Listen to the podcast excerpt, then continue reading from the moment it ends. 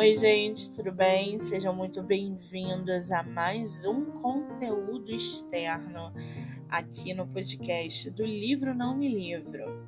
Hoje eu vou mostrar para vocês como é que foi a visita à Igreja Nossa Senhora da Candelária, uma igreja histórica aqui no Rio de Janeiro. E essa daí é uma foto da frente da igreja, tá? Aqui no centro. Quando a gente entra na igreja, a gente se depara justamente com essa imagem.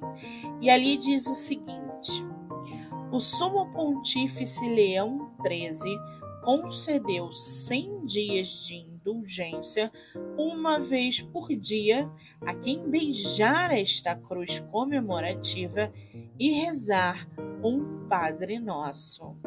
Isso chama atenção tanto para quem entra quanto para quem sai. Então é uma das coisas aí interessantes que a gente dá de cara nessa belíssima igreja. Não vou nem comentar sobre a indulgência. Essa aí é uma das fotos que eu tirei da parte interna, a visão que a gente tem quando a gente entra na igreja. E aí é, a gente tem o início da live que eu fiz, que aconteceu dentro é, dessa, dessa igreja histórica. Eu vou contar um pouquinho para vocês a história da igreja de Nossa Senhora da Candelária, para vocês entenderem um pouco mais sobre o que foi visitar, conhecer essa igreja. Lembrando que é, tem, vou, vou só abrir um parênteses aqui para vocês. A minha mãe casou nessa igreja no mesmo dia que a sobrinha ou a filha do Getúlio Vargas. Então, visitar essa igreja tem realmente um valor a mais. E quando a minha mãe viu, ela realmente ficou bastante emocionada. Ela casou com 17 anos, né? Então, ir para essa igreja também significa muitas coisas aqui é, na família. Bom, para a gente começar aí, a igreja de Nossa Senhora da Candelária, ela surgiu é, em cumprimento de uma promessa feita por Antônio Martins da Palma e a sua esposa, Leonor Gonçalves. Gente, todo o teto, todo o chão, todas as paredes são voltadas para pinturas que contam a história é, desde a construção dessa igreja, tá? Esse casal de espanhóis, né, o Antônio Martins e a Leonor Gonçalves, eles foram surpreendidos por uma tempestade durante uma viagem marítima e por conta disso, eles invocaram a santa que eles eram devotos, ou seja, a Nossa Senhora da Candelária. Eles prometeram então, ali no meio daquele perrengue, erguer uma capela no primeiro porto que eles chegassem. Ou seja, se eles sobrevivessem àquela tempestade em alto mar, o primeiro lugar que eles atracassem, eles iam construir essa, essa capela. E a promessa foi cumprida. Eles aportaram aí no Rio de Janeiro e ergueram essa capela. Na época era bem menor, era bem é, é diferente do que é hoje. Ao longo do, dos anos, dos séculos, enfim, tudo foi aprimorado. No dia 3 de junho de 1775, a provedora da Irmandade autorizou a construção de um grandioso templo em estilo barroco, que é a atual igreja de Nossa Senhora da Candelária, no lugar da capela já deteriorada pela ação do tempo. Após 123 anos de construção, a igreja foi inaugurada em 10 de julho de 1898. Ao longo de mais de dois séculos, a igreja passou por reformas e revitalizações, sempre preservando os aspectos arquitetônicos originais e a tradição religiosa. Hoje, no templo, além das missas e celebrações religiosas, são realizadas apresentações culturais do projeto Candelária. Para quem não conhece, a Candelária foi é, cena, e não a Candelária em si, né? Mas da famosa chacina da Candelária, onde meninos moradores de rua foram assassinados. Depois eu posso indicar vários livros sobre essa história para vocês. Bom, a capela, que é né, foi esse templo prometido, a capela prometida Nossa Senhora da Candelária, estava situada na parte plana da cidade do Rio de Janeiro e por isso foi chamada de Igreja da Várzea.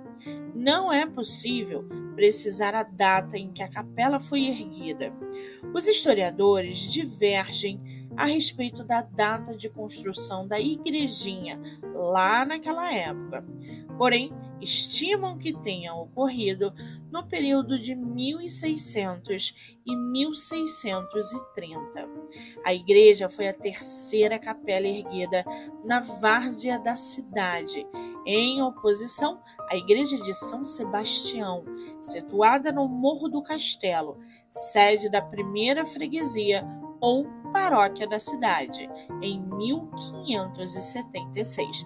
É outra igreja histórica aí, que se a gente tiver a oportunidade, é óbvio que eu vou gravar lá dentro. Com o crescimento da cidade, surgiu a ideia de dividir a paróquia de São Sebastião em duas freguesias. Em 1634, foi criada na Várzea a paróquia da Candelária, conservando-se a de São Sebastião, no Morro do Castelo. Os fundadores da igreja, Antônio Martins da Palma e a sua esposa Leonor Gonçalves, opuseram-se à divisão da freguesia de São Sebastião. E, por isso, doaram a igreja da Várzea à Santa Casa da Misericórdia, no ano de 1639. Após anos de disputas judiciais, a igreja foi devolvida à Irmandade do Santíssimo Sacramento Candelária em 1834. Gente, tudo isso que eu estou falando para vocês, é, toda essa história, ela, ela está gravada no teto, no chão, nas paredes, através de pinturas, tá? Primeiro registro da localização da Igreja da Várzea, no Rio Janeiro, que era o nome, né? Aqui, depois eu vou mostrar para vocês o, o, mapa né, do Rio de Janeiro é, de 1624, para vocês poderem aí fazer, é, entenderem essa diferença do que era e do que é hoje, tá? A construção da igreja de Nossa Senhora da Candelária. Após mais de um século de sua construção, a igreja atingiu estado ruinoso. Por isso, a Irmandade do Santíssimo Sacramento Candelária resolveu construir uma igreja maior no mesmo local. No dia 6 de junho de 1775, a primeira pedra do novo templo a ser construído foi abençoada. O encarregado de apresentar um projeto para o novo templo foi o engenheiro militar Sargento Mor Francisco João, que propôs esse estilo barroco que a gente está vendo dentro da igreja. As obras prosseguiram até 1811, quando a mesa administrativa da Irmandade resolveu inaugurar a parte finalizada da igreja, que chegava quase até os arcos das capelas fundas. A inauguração parcial ocorreu no dia 8 de setembro de 1811 e foi um marco para a cidade. A primeira missa que aconteceu dentro da igreja foi celebrada no altar mor. Essa cerimônia contou com a participação do príncipe regente Dom João e membros da família real. Após a inauguração parcial, as obras de construção da igreja prosseguiram, porém em ritmo lento devido à falta de recursos financeiros. Enfim, em 10 de julho de 1898, foi realizada a inauguração solene da igreja com a sagração pelo bispo do Rio de Janeiro, Dom Joaquim Arco Verde. E aí vocês veem é, anteriormente, né? Como foi, é, como é a frente dessa igreja. Vocês jogarem na internet, vocês conseguem ver o topo dela. Eu é que não consegui é, tirar foto dela inteira, porque na frente ali da igreja da Candelária é muito perigoso. Né? Quem é do Rio de Janeiro sabe. Então não quis dar mole com meu celular, mas tirei do jeito que estava. Tem outras fotos que eu vou disponibilizando pelo Instagram, MoniqueMM18, é, para que vocês possam acompanhar. Quem está no Rio de Janeiro e ainda não conhece, é um super passeio, uma super visita. Quem vier ao Rio de Janeiro, eu super recomendo. É uma igreja lindíssima, extremamente é, é, detalhada, limpa e organizada. Vale a pena. A igreja ela encontra-se aberta para visitação de segunda a sexta, das sete e meia da manhã até as 16 horas. As missas de segunda a sexta acontecem meio-dia e 15. Sábado, a igreja está fechada. As missas aos domingos acontecem 10 e meia da manhã e abrem é, às 9 e meia da manhã, tá? É, para quem quer outro tipo de visita, outro tipo de celebração, é, eu aconselho que liguem para lá para agendar e ver como é que funciona. A Igreja da Candelária ela está situada é, no centro do Rio de Janeiro, tá? E a Irmandade que foi citada aqui é na Rio Branco, Avenida Rio Branco, quinto andar, também aqui no Rio de Janeiro.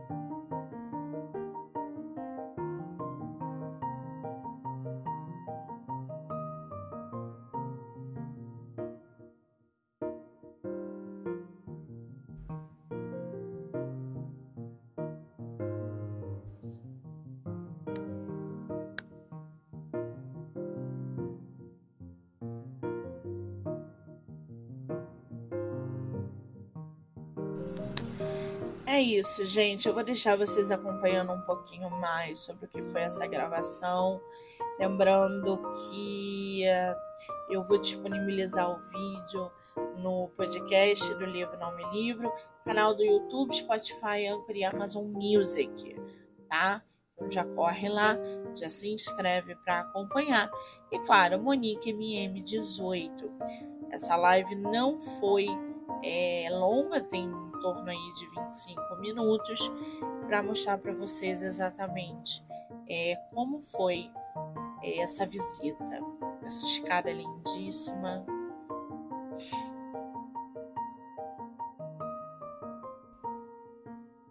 A próxima visita, próximo passeio, eu vou levar vocês para conhecerem as joias da família real portuguesa lá em Petrópolis colar da Domitila, a coroa de Dom Pedro.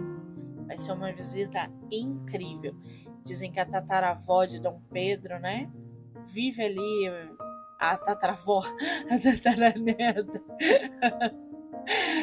a tataraneta de, de Dom Pedro vive ali aos redores do Museu de Petrópolis. Para quem quiser conversar, conhecer, então, o próximo passeio provavelmente será esse.